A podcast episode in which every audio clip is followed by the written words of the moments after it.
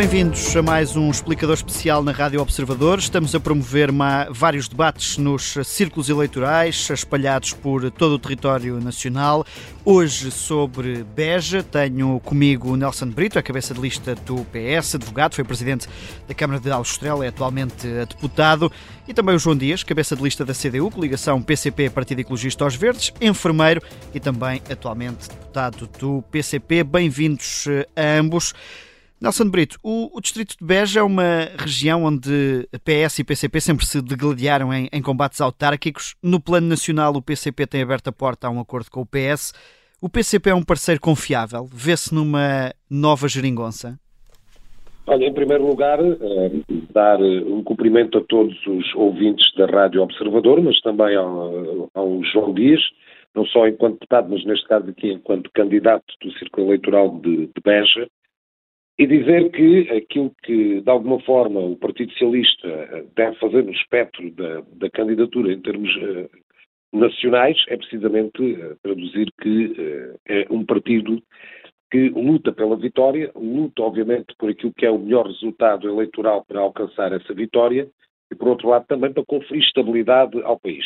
Eu diria que, pós dia 10 de março, o Partido Socialista deve, pós os resultados, fazer aquilo que é a avaliação e aquilo que é a, a, a capacidade fruto desses resultados eleitorais para estabelecer pontos, caso sejam necessárias, para estabelecer pontos com aqueles que são parceiros à esquerda.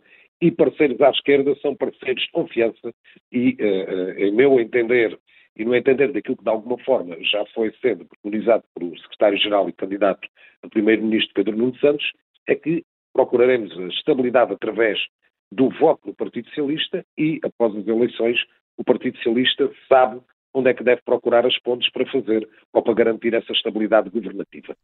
Uh, não fugindo à pergunta, volto a repetir, o, o PCP ou o CDU é efetivamente um dos parceiros da esquerda que o Partido Socialista deve abrir diálogo para que eh, consigamos garantir essa estabilidade governativa. Eh, João Dias, Paulo Raimundo tem dito que dispensa acordos escritos, mas quer influenciar esta governação do PS à esquerda. Eh, este Pedro Nuno Santos mais centrista preocupa-o? Bem, antes de mais cumprimentar todos aqueles que nos estão a ouvir, cumprimentar o Miguel e o Nelson de Brito, saudá-los. Bem, aquilo que nós temos a dizer é que a razão pela qual nós dispensamos acordos escritos é porque honramos a palavra e o compromisso que damos e essa primeira palavra e compromisso que damos é para com a população, para com os eleitores, e nisso assenta a coisa mais importante que nós temos na política, que é a confiança. E é nesse sentido que o nosso secretário-geral adianta que, eh, de facto, connosco até dispensamos os acordos escritos, porque aquilo que importa é o que está assente em cada um dos nossos programas e lutar por eles. Nós eh, bem podemos olhar para aquilo que foi o período com maior estabilidade eh, que conhecemos nos últimos tempos, entre 2015 e 2019, vivemos um período de, de, estabilidade na vida das pessoas, melhorou alguma coisa, podíamos ter alcançado muito melhores condições, o PS não fez tudo aquilo que o PCP quis, nós também eh, não conseguimos fazer, levar para a frente tudo aquilo que definíamos, mas conseguimos aproveitar a oportunidade.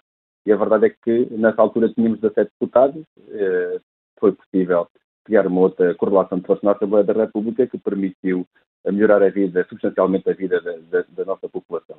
Contudo, com a maioria absoluta foi o que foi. Com a maioria absoluta, para que é que serviu a maioria absoluta? Por que é que o PS quis a maioria absoluta? Não foi para dar estabilidade. Aquilo que se verificou foi uma instabilidade na vida das pessoas. E nós vivemos num, num distrito, num dos distritos mais desfavorecidos do país. O distrito Beja, esquecido, abandonado, sem investimento público, levando atraso substancial para com, outras, para com as outras regiões. E é nesse sentido que nós estamos uh, comprometidos. Uh, antes de mais, aquilo que esperamos, seja com Pedro Nuno Santos, que agora é secretário-geral uh, do PS, esperamos é, é, encontrar uma força, que a CDU tenha força suficiente na Assembleia da República para conseguir levar para a frente as políticas que são necessárias e que se impõem, nomeadamente o que tem a ver com a defesa de serviços públicos como a saúde, a educação Uh, e, nomeadamente, também melhorar as condições salariais, porque esta é, é uma questão central. Nós já vamos aí aos vários, aos vários pontos. Deixe-me pegar noutro que é, que é a agricultura e que é também muito relevante na, no distrito de Beja. Uh, ao contrário de outras regiões que têm passado mal com a seca, o Alqueva veio mitigar esse problema na região. Mas a minha pergunta é se desde aí o Estado Central virou costas ao, ao mundo rural na região, João Dias. Bem, eh, nós temos que olhar para este distrito, nós temos, dispomos de condições imensas para contribuir para a redução de, de problemas eh, alimentares do nosso, do nosso, país. Nós aqui no Distrito de Beja temos o maior investimento hidroagrícola que foi a Alqueva e a verdade é que neste momento não podemos dizer que ele está a servir o que devia servir como prioridade, que era produzir alimentos para a nossa população, combater o déficit alimentar e por isso é que nós achamos que esta política agrícola não está a servir nem a região nem o país. É uma política agrícola, de facto, está de costas voltadas para o país e está uh, apenas virada para aquilo que é o, o, mercado. Aquilo que o mercado impõe. E hoje é vender azeite, produzir amêndoa e pouco mais. Porque deveríamos ter uma agricultura assente na diversidade de culturas agrícolas e não o temos. Valorizar o trabalho e os trabalhadores e aquilo que nós vemos é recorrer-se a mão de obra barata, nomeadamente de imigrantes explorados que fogem à, às guerras, à fome, à miséria ou empobrecimento e vêm para cá onde fazem falta e muita falta e acabam por ser depois explorados, uh, vítimas destas empresas uh, de trabalho temporário que os vão angariando por aqui e por ali, explorando das mais diversas formas. Isto é uma questão muito importante e muito sentida aqui no, no aliás, é já sentida em todo o país, é transversal a várias áreas da, da atividade económica, é na, no caso da agricultura, mas é também no caso do turismo, no caso, até principalmente da construção civil, enfim, é transversal. Mas depois uh, as condições de trabalho que damos a estas pessoas que cá estão e cá, para cá vêm são de facto de uma, de uma exploração muito significativa. E por isso também depois com uma questão também que importa referir, tem a ver com as questões relativas com o ambiente e com o património cultural, que de facto muitas das vezes não, eh, não, não tem em consideração precisamente a necessidade de proteger o solo, a água e o património cultural que temos também é muito aqui no Alentejo. Uh, Nelson Brito, a coordenadora do programa do PS, Alexandra Leitão, uh, diz que o que vai a votos é este programa eleitoral, não, não é o passado, e que na agricultura o PS é claro. Isto é um, um assumir de culpas, de erros dos últimos anos? Uh, Miguel, deixe-me dizer uma afirmação para aquilo que, me estou a pedir para comentar, mas depois gostava também Força. de falar acerca do tema da agricultura. O Partido Socialista parte para estas eleições, e, e, e, e no Baixo Alentejo em concreto também, sabendo que muita coisa foi feita neste ciclo governativo de oito anos, algumas coisas que não foram bem feitas e outras que ainda estão por fazer. Este é um ato de humildade. O próprio candidato a primeiro-ministro Pedro Nuno Santos já o frisou. O Partido Socialista percebe e faz uma interpretação muito bem feita daquilo que são os seus oito anos de governação. E a principal marca que o Partido Socialista e o seu candidato a, a primeiro, digamos assim, a, neste caso a primeiro-ministro, é precisamente o ato de humildade. Nós percebemos que fizemos muita coisa, que algumas coisas não foram bem feitas e outras estão por fazer. E na região do Baixo Alentejo, esta máxima também se aplica. Se me permitir, eh, em termos agrícolas, eu queria lhe dizer o seguinte: o Baixo Alentejo vive, numa grande parte do seu território, hoje uma revolução agrícola. Há um modelo uh, agrícola que está a alterar completamente a, a, região, nomeadamente aquela que é parte da região tem o empreendimento de fins múltiplos de Alqueva ao seu dispor. É claramente uma agricultura para o mercado, é claramente uma agricultura para aquilo que, de alguma forma, coloca mais riqueza na região mais distribuição dessa própria riqueza, mas por outro lado também coloca no país aquilo que é uma região que hoje eh, está completamente alinhada com as regiões que mais contribuem para o PIB do país, para o produto interno bruto e para a exportação do país. E isso deve-se muito ao setor agrícola, nomeadamente na região do Baixo Alentejo. Mas há, efetivamente, três marcas que eu queria deixar. Nós percebemos que tem que haver, e isso de alguma forma já nos foi traduzido por aquelas que são as associações formais representa os agricultores no Baixo Alentejo. Aliás, o Baixo Alentejo tem três marcas de agricultura. Tem, obviamente, uma agricultura muito uh, latifundiária e também de enorme uh, proporção, tem média agricultura e tem pequenos agricultores. Por isso, nós temos tudo o que é característico da agricultura neste país, está de alguma forma colocado na região do Baixo Alentejo. O diálogo, estava no referido, as associações pedem diálogo no futuro Ministério da Agricultura e pedem que esse diálogo seja constante, precisamente com as associações por mais representativas do setor. Mas foi isso que falhou ou não nestes anos? Diga, foi isso que falhou este ano. que é essa a marca que nos pedem para a frente, estava-lhe eu a dizer. Uhum. Já fiz, de alguma forma, o diagnóstico uhum. para trás. Por outro lado, também nós temos que perceber que há uma parte da região que não tem água. Atenção, porque o, o empreendimento de fins múltiplos de Alqueva não tem intervenção em conselhos como Mértola, como Ourique, como Almodóvar, como Castrovedo, da Sul de Serpa, por exemplo, ou Eudemira. Enfim, há hoje um território do Baixo Alentejo tem uma linha diferenciadora em termos agrícolas, em termos da agropecuária, precisamente em relação ao território do Baixo Alentejo, que tem a disponibilidade da Alqueva, que tem a disponibilidade dos fins múltiplos da Alqueva. E por isso é importante que haja uma valorização precisamente a partir daquela que é a agricultura clássica, aquela que é a agricultura que prende pessoas ao território e que, para além da atividade económica que gera, tem também um, um elemento muito importante. É que há uma parte do território do Baixo Alentejo, e que se confunde também com a parte serrana do Algarve, se me permitir, uhum. que uh, tem pessoas no território porque ainda há atividade agrícola. Isso é importante, para além da visão económica, olhar também que há um território que as pessoas têm para a coesão territorial. E, para a coesão territorial, de, claramente. De, e depois, por outro lado, deixe-me só terminar, dizer, que é muito importante. Há novos fenómenos e a migração é um fenómeno que nós temos de estar muito atentos. Nós precisamos de mão de obra, mas temos que efetivamente, eu aí, eh, de alguma forma, alinho no pensamento certamente com o, o, o, o, João, o João Dias, que é, há um fenómeno migratório que nós percebemos que tem que existir por força daquilo que é a mão de obra que hoje a agricultura gera, mas temos que ter uma integração uh, muito mais forte, integração barra condições para aqueles que vêm para cá trabalhar. E só uma última ideia. E esta agricultura que está a desenvolver a região e que está a colocar o Baixo Alentejo no patamar, tem neste momento grandes obras em curso, a ligação Rocha-Rocha, os blocos de rega de Sejana, de Alvito, de Cuba e ambicionamos que a breve trecho aqueles que são reivindicados como Moura, Póvoa e Amarleja. Isto deve ser feito sobre aquilo que nós, para, nós é muito importante, que é o equilíbrio e a sustentabilidade ambiental do território. Deixe-me virar aqui a agulha para, para a saúde, depois já lhe vou dar uns segundos para responder a isto, João Dias, mas deixe-me perguntar ainda aqui ao Nelson Brito, porque o Governo já depois da demissão ordenou a realização de estudos para a ampliação do, do, do Hospital uh, José Joaquim Fernandes, em Beja. Uh, isto é um sinal de que o investimento no SNS eh, passou ao lado do Distrito, Nelson Brito?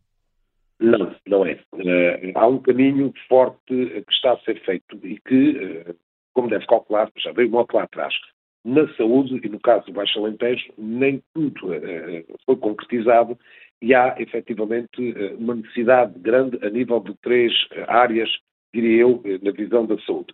Aquilo que é o recursos humanos, na visão não só de médicos, mas também de enfermeiros e, e, e, e dos, dos auxiliares hospitalares, mas por outro lado há uma rede de construções em termos físicos, neste momento, só neste ano, por exemplo, estão a ser investidos cerca de 20 milhões em, em, em estruturas físicas e também em meios complementares de diagnóstico. Esses meios complementares de diagnóstico, olha o caso da ressonância magnética, que é a reunião mantida com aquilo que é a, a, a unidade local do Baixo Alentejo, percebemos que brevemente iremos ter novamente ressonância magnética na região, o que evita transportes para Setúbal, para Lisboa e para outras áreas da região sul, em que os nossos utentes da, da região estariam colocados. Há uma rede uh, de saúde, a própria solução, pelo menos até à reavaliação do acordo feito até o fim deste ano, salvo 2024, com o Hospital de Serta. Agora, todos nós percebemos que o Baixo Alentejo, um pouco como é por, por todo o país, tem e carece, obviamente, de mais respostas de cuidados primários e, por isso, precisa, de, obviamente, mais recursos humanos. O diagnóstico está feito, nós percebemos que tem que haver um outro patamar de soluções e, na área da saúde, eh, nós percebemos que o Baixo Alentejo, eh, por exemplo, naquilo que foi a rede e aquilo que foi os últimos momentos que nós temos visto de fecho de urgências, ou de fecho não, de dispensão de serviços de urgências em muitos pontos do país, o Baixo Alentejo conseguiu dar sempre alguma dar resposta. resposta. E, não, e, felizmente não foi notícia pela, uh, pela Por situações negativas. De urgências, como foi uh, algum, alguns pontos do país. João Dias, o PCP tem criticado muito a gestão do SNS por parte do PS. O João Dias é um setor até que, que domina, mas não é preciso dar tempo, até pegando naquilo que estava aqui o Nelson Brito a dizer, não é preciso dar tempo para ver se esta reforma das unidades locais de saúde é a reforma certa para o setor. Bem, antes de mais dizer que o seu diagnóstico está feito, o prognóstico é muito reservado, porque nós estamos em condições, em termos do acesso à saúde no nosso distrito, bastante calamitosos. Uh, bem, nós faltamos grande parte, uma parte essencial de médicos, enfermeiros também, mas onde ela é mais sentida é nos, nos cuidados privados, nomeadamente no centro de saúde. Com, temos centros de saúde em que só tem um médico, uh, outros em que tem 30%, 40% da população tem médico de família. Nós temos uh, cerca de 25% da população sem médico de família. Estamos a falar de uma situação muito preocupante no distrito. No distrito. Agora, uh, A, verdade é que a Unidade Local de Saúde do Baixo Alentejo é das mais antigas do país. Não foi feita uma avaliação do que é que isto significa. Isto significou perder uh, aquilo que eu estava a falar dos cuidados primários, não é por acaso. É porque assim que tivermos a Unidade Local de Saúde, o, o é um modelo hospitalocêntrico, ou seja, o hospital absorve os recursos, uh, empobrecendo a, atenção primária, nomeadamente os cuidados de, de saúde primária. E por isso mesmo, uh, nós não defendemos este modelo, nós defendemos um modelo integrado, sistemas, de sistema local de saúde, não uh, respeitando a autonomia de cada uma das áreas, ou seja, não havendo aqui um desvio de recursos, seja eles financeiros, seja eles. E o tempo já humanos. permitiu perceber que este modelo não é o certo? Claro, nós, nós, temos desde, aqui em Beja, é desde 2000, talvez 2004, 2005, por aí, uh, no, no, país já tem 25 anos este modelo, ele, ele nunca foi estudado e avançou-se para um modelo, o, e os estudos que existem, eles indicam que, que, que, que, há indicadores muito, muito preocupantes, e portanto nós naturalmente que não defendemos este modelo porque ele já provou que não é, não é este o caminho. O caminho é de nós criarmos condições para ter os profissionais de saúde, os nossos profissionais de saúde, com uh, dedicação exclusiva. Quem trabalhar no Serviço Nacional de Saúde, se quiser trabalhar no Serviço Nacional de Saúde em dedicação exclusiva, tem que ter benefícios e ganhos económicos para tal, nomeadamente com uma juração de 50% do seu salário base e também com, pelo menos, um benefício em termos de progressão da, da carreira, com mais de 25% da contabilização. E com discriminação positiva para territórios onde é mais difícil captar esses é médicos? E é isto, é precisamente isto. Isto é, uma, isto é incentivos à fixação em territórios onde é muito difícil fixar, eh, por, por, todas as vias e mais algumas, e nomeadamente por aquilo que, pelos indicadores que nós temos, nomeadamente eh, do, do, despovoamento e, e, da distância a que estamos, porque hoje a distância não se mede em quilómetros, mede-se em tempo e nós temos uma degradação das nossas vias e sem, sem, sem meios de transporte públicos que nos permitam ter acesso às outras regiões como as outras. Oh. Mas eh, esta questão, de, sim, esta questão da, da saúde é algo, é algo que nós eh, no PCP temos nos preocupado. E se hoje estamos a falar da ressonância magnética, é porque eu próprio lutei e batalhei bastante por ela. Identifiquei e consegui provar na Assembleia da República, em 2019, que gastávamos por ano o mesmo valor que custa a ressonância magnética a instalar. A ressonância magnética custa cerca de 1 milhão e 200 mil euros de instalação, porque teve que construir um edifício novo. Não foi só o equipamento, foi a construção do edifício novo. O equipamento custaria cerca de 800 mil euros. Ora, tivemos que construir um edifício novo, ela foi, está a ser instalada, desde 2019, cinco anos depois, finalmente, ainda bem que está a ser, ser instalada, mas aquilo que, que, eu tive que provar e mostrar era que nós gastávamos a mesma verba em deslocação e... a comprar esse serviço ao privado. E... Mais, eh, o, o, hospital, a, a segunda parte Só mesmo para terminar. E, e eu que em 2018 ele veio e foi aprovado. Ele não, não está a ser concretizado. A maquete está feita, está feito o, o estudo. É só adequar. É só adequar o, o, o projeto e a infraestrutura que já devia estar construída há 40 anos. E aquilo, que, e aquilo que também quero alertar é para as condições do próprio hospital, do atual edifício existente, que está muito degradado. De, deixe-me deixe ir aqui, porque já falou disso também, deixe-me ir a, a, caminhos, mas a caminhos rodoviários. Um, há uma semana as infraestruturas de Portugal lançaram o concurso para requalificar o, o IP8. Uh, João Dias, isto é o governo a pescar o olho às eleições? Ah, claramente. Nós não nos podemos esquecer que esse, esse anúncio foi da, da, do lavar da cara das estradas nacionais. Não é a, a, construção do IP8 que já foi feita a expropriação, as terras estão ali, podemos ver, até, até foi cercada a, a própria, as próprias obras, as, as, obras de arte estão a degradar-se, uh, isso vai ser abandonado. O que vai ser feito é, é lavar a cara do, por um alcatrão, um pavimento novo, entre uh, Ferreira e Beja. Mas não nos podemos esquecer que já o ano passado foi lançado também um concurso entre o final da autoestrada, onde está uma, uma rotunda bastante perigosa, em que todas as semanas se destroem lá a viatura, e, e Ferreira. E esse bocado de, de estrada já foi lançado também o concurso ano passado e ainda não passou no, tribunal, no, visto prévio do Tribunal de Contas. Portanto, isto é mais para fazer que sim, que vai, ser, que vai avançar. Está anunciado no âmbito do PRR, é, é, é praticamente o problema da bazuca, é, é, as duas variantes, quer seja em Brinjel, quer seja em Figueira de Cavaleiros. Ora, aquilo que nós colocamos é a conclusão no que estava previsto. Não é, claro que tem que se melhorar o pavimento das estradas nacionais, mas nós queremos o IP8 como estava previsto, sem portagens em perfil da autoestrada. E aquilo que nós temos aqui é uma, uma atividade absolutamente degradada. Mas quando ainda há pouco falava deste modelo, e até do modelo agrícola, que está a trazer desenvolvimento, é isto que não está a trazer desenvolvimento coisíssima nenhuma. Não, não podemos é tapar o sol com a peneira. Vamos aos indicadores. Despovoamento. Nós perdemos, olha, coisa, só de, 2000, de, de, há dois anos, desde as últimas eleições, em dois anos, nós perdemos uma média de cinco eleitores por dia.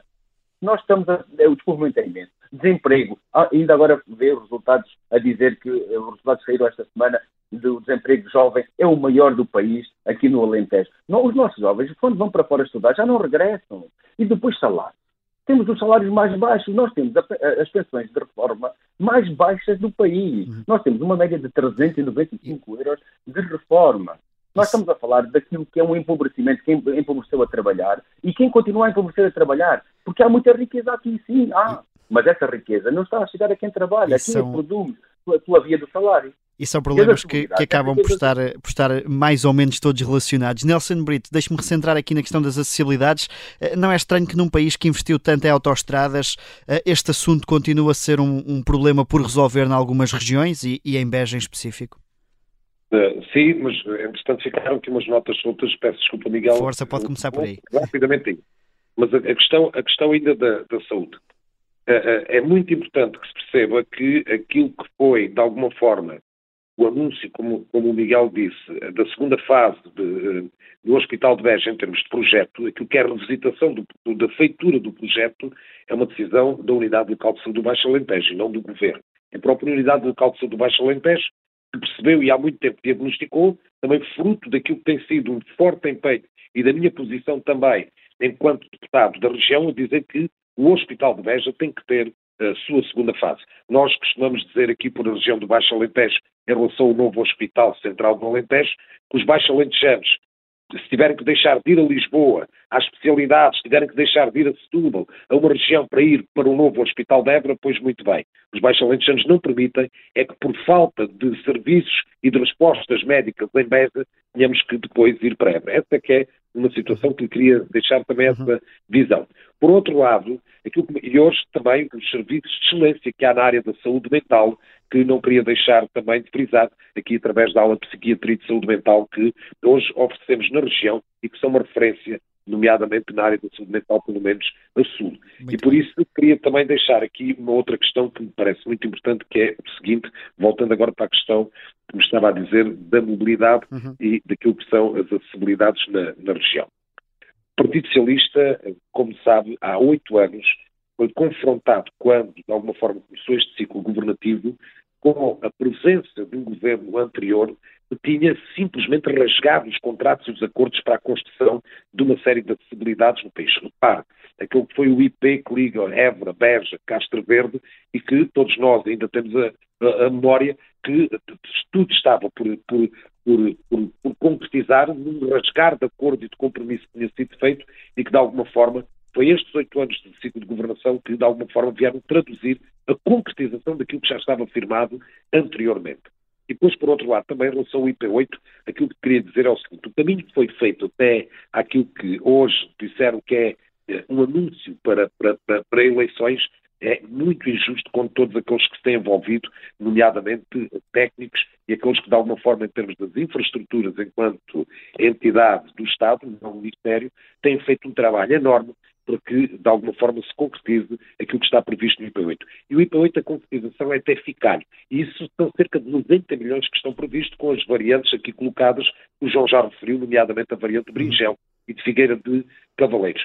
E isto está por detrás é que há uma decisão política que contraria aquilo que era o abandono da feitura do, ou requalificação do IP8, mas por outro lado também aquilo que era a falta de um compromisso financeiro que entretanto está no PRR. E como sabemos, o PRR tem datas limites. Ao contrário até de um quadro comunitário, nós sabemos que tem sempre uma decalagem de mais um ano ou dois, o, o PRR vai ter uma concretização até 2026. Então, o, o país, e neste caso e a IP8, não, não, pode, não pode, obviamente, ter apoio, e por isso é um desafio que temos, que é a concretização até 2026. Não. Por outro lado, só uma última questão que foi frisada na parte final do João Dias é que a região está em desenvolvimento. Isso não sou eu que digo, é precisamente os dados. Portugal, o Portugal tem como terceira região a contribuir para o PIB ou seja, para o seu produto interno bruto e para uh, aquilo que é balança comercial às exportações, o Baixo Alentejo. O Baixo Alentejo aparece nas primeiras posições das regiões que contribuem. E, por outro lado, o João sabe, porque é também um deputado da região, que representa a região e é um deputado da região, sabe muito bem que nós temos conselhos como Alstrel e Castro Verde, nomeadamente, que são dos conselhos que estão nos primeiros do, do, em termos de rendimento per capita do país. Aliás, Castro Verde é o primeiro conselho dos, do, de todos os conselhos do país em rendimento per capita. Por isso há outros, obviamente, também sinais positivos Fica. e há uma coisa que nós preconizamos que é à riqueza e à distribuição dessa riqueza. Fica, e o, indicador per fica capita contraponto é um indicador, de alguma forma, não, dessa questão também. Nós já estamos mesmo a queimar o nosso tempo, mas eu queria terminar com uma questão que tem também já alguns anos e que, e que é sempre importante até do ponto de vista mais nacional. Uh, Nelson Brito, e aqui pedia 90 segundos a cada, sei que é difícil. Uh, Nelson Brito, a Comissão Técnica Independente recomenda a utilização do, de Beja para voos de carga e charters. Uh, o aeroporto continua a ser subaproveitado ou 13 anos depois da inauguração já está encontrar o seu espaço? espaço? Eu acho que o aeroporto está, deixe-me responder, Júlio, está fazendo precisamente aquilo que é o, o, o seu caminho todos nós percebemos que o aeroporto tem que ter um outro patamar de valorização. Mas essa valorização não podemos, de alguma forma, correr o risco de enganar os baixos alentejanos. Isto é, o aeroporto não é, nem pode ser uma alternativa a Lisboa, tem que ser complementar. E se mais razões não houver, tudo aquilo que for o tempo que dista até uma nova solução, aquilo que for a nova solução uh, da alternativa a Lisboa, há espaço temporal para o, o, o aeroporto de, de Beja crescer, e nomeadamente na valência de passageiros. Mas o aeroporto de Beja tem que ter muito mais passageiros, não pode ser só passageiros. E há um abandono que essa é que não podemos deixar, essa visão estratégica, o abandono de reafirmar a visão estratégica, precisamente do aeroporto de Beja, servir o polo industrial de Sines, não no sentido de carga, mas no sentido logístico e que os dois complementam-se. Aquilo que é o polo de desenvolvimento de Sines ter ao seu serviço um aeroporto, e neste caso o aeroporto de Beja, é estratégico e não podemos abandonar esta ideia. E uhum. depois, tudo aquilo que de alguma forma está a fazer o caminho, há empresas privadas nesse sentido, que é precisamente na área da manutenção. Aliás, eu tenho uma fotografia que não posso, através dos meios que estamos a fazer, não iria colocar precisamente, cerca de 13 eh, a 14, 13 aeronaves precisamente de grande dimensão que têm estado aparcadas ali a manutenção. Aliás, se eu disser isto, o João Dias compreende certamente, o, o, o, aeroporto de Beja, mesmo com a visão que se tem vendido que não está a funcionar, neste momento uma das lacunas que tem é que tem que aumentar precisamente os seus lugares de estacionamento, as placas de estacionamento. O aeroporto de Beja está esgotado. E por isso é importante que também haja essa visão e que ninguém me entenda mal, porque é efetivamente uma das necessidades que o aeroporto de Beja tem, é de expandir. Uhum. Expandir não no sentido de que já tem passageiros que obrigam à expansão, mas que tem que ter uma visão de fins Capacidade. múltiplos. Olha, aliás, como Alqueva, o aeroporto de Beja tem que ter uma visão de fins múltiplos em que em cada fim é que vai dar, obviamente, fiabilidade àquela infraestrutura aeroportuária. Muito bem. João Dias, o, o, PCP tem dito que falta vontade política para aproveitar esse aeroporto. Uh, o Nelson Brito já aqui defendeu como é que tem sido aproveitado e certo é que tem recebido voos charter, tem um hub da iFly. O que é que continua a ser subaproveitado? Não é, não é falta de vontade política, é outra vontade política. É vontade política de defender os, outros interesses, nomeadamente os interesses da multinacional Avanci, que foi uh, vendida o, todo o sistema aeroportuário no tempo do, do governo de Passos Coelho e depois uh, este governo, os sucessivos governos do PS não tiveram a iniciativa de reverter uh, para, para, a gestão pública o sistema aeroportuário nacional. Mas uh, vamos lá ver uma coisa. O aeroporto, como Nelson Brito diz que o aeroporto de está esgotado. Não está, está é desaproveitado. O aeroporto de Beja tem, está a fazer o seu caminho está, está, sozinho, está completamente abandonado. Como é que é pensável, alguma vez, neste, em pleno século XXI, ter um aeroporto que tem acessibilidade? E o senhor deputado sabe muito bem do que é que estou a falar. Sabe perfeitamente que quando o PCP apresentou na Assembleia da República e foi aprovado uma, uma resolução para o aproveitamento de todas as potencialidades do aeroporto, nomeadamente seja de passageiros, seja da plataforma logística que também apresentei no orçamento do Estado. O senhor deputado sabe muito bem que eh, retirou desse projeto, quer o seu financiamento, quer a variante do, da ferrovia que passava por o aeroporto. E, portanto, e neste momento, a eletrificação entre Casa Branca e Beja nem contempla a, passagem, a, a ferrovia a passar pelo, pelo, pelo, aeroporto como estava considerado. João, peço desculpa de interromper. Está em projeto, João. Estamos a falar... Está em projeto, a ligação direta, João.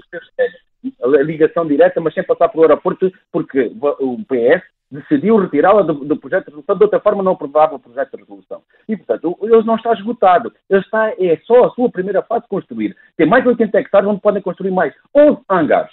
Tem mais outra fase onde podem construir a plataforma logística. E, portanto, o aeroporto, como outras áreas. Ou seja, nós, quando olhamos para a saúde, é o exemplo, é quando nós investimos nas infraestruturas, como foi o caso da saúde mental, em construirmos o serviço de saúde mental, o departamento de saúde mental, tivemos aqui médicos de psiquiatria, temos, estamos, estamos bem dotados. Quando nós tivermos condições de investirmos, seja na saúde, seja, na, seja nas acessibilidades, seja no aeroporto, nós vamos ter condições para o desenvolvimento, porque nós não, não precisamos que nos façam favores. Tem que cumprir é o direito que nós temos às acessibilidades, à saúde, aos, aos, serviços públicos que nos estão a retirar. E é isso que nos está a, a atrasar relativamente a outras regiões do país. Nós estamos neste momento a ficar para trás e bem para trás. Portanto, o aeroporto não está esgotado, ele está é desaproveitado. É isto que tem que ficar na cabeça de toda a gente. E, pelos vistos, não é por falta de vontade, é por querer outras vontades. E o PS tem responsabilidades. Não podemos é dizer uma coisa em Lisboa e depois chegar a vez a dizer outra. Temos que ser coerentes. E o que nós dizemos em Lisboa, o PCP diz, diz em Lisboa e diz o mesmo aqui. E tem este deputado, com esta voz que o caracteriza, vai sempre continuar a bater o pé às exigências que, que, que os grupos económicos estão a fazer, e nomeadamente que o PS não cumpre. Muito bem, obrigado a João Dias, obrigado também, oh, Nelson Brito. Pela... Só, só, uma última coisa, há todos os que me conhecem até um apelido que às vezes mais parece um deputado da oposição do que próprio governo. Ah, esse, esse, é um, esse é um rótulo que não me tiram aqui no Baixo Alentejo. Isso é só, aparência, é só aparência, não trata, não trata de efetivo, depois, depois, do governo. Depois quando, quando, o patrão diz, quando o patrão diz, eh, dá ordens, cumpre, portanto é só aparência. Não, é? não, há uma coisa que é lealdade, mas a minha lealdade vai ao território e aos Baixos Alentejanos, e o João sabe disso. chegamos, chegamos assim ao fim do nosso tempo, João Dias e Nelson Brito, um obrigado pela disponibilidade um abraço, um para, se, para se juntarem a nós. Obrigado. obrigado. obrigado.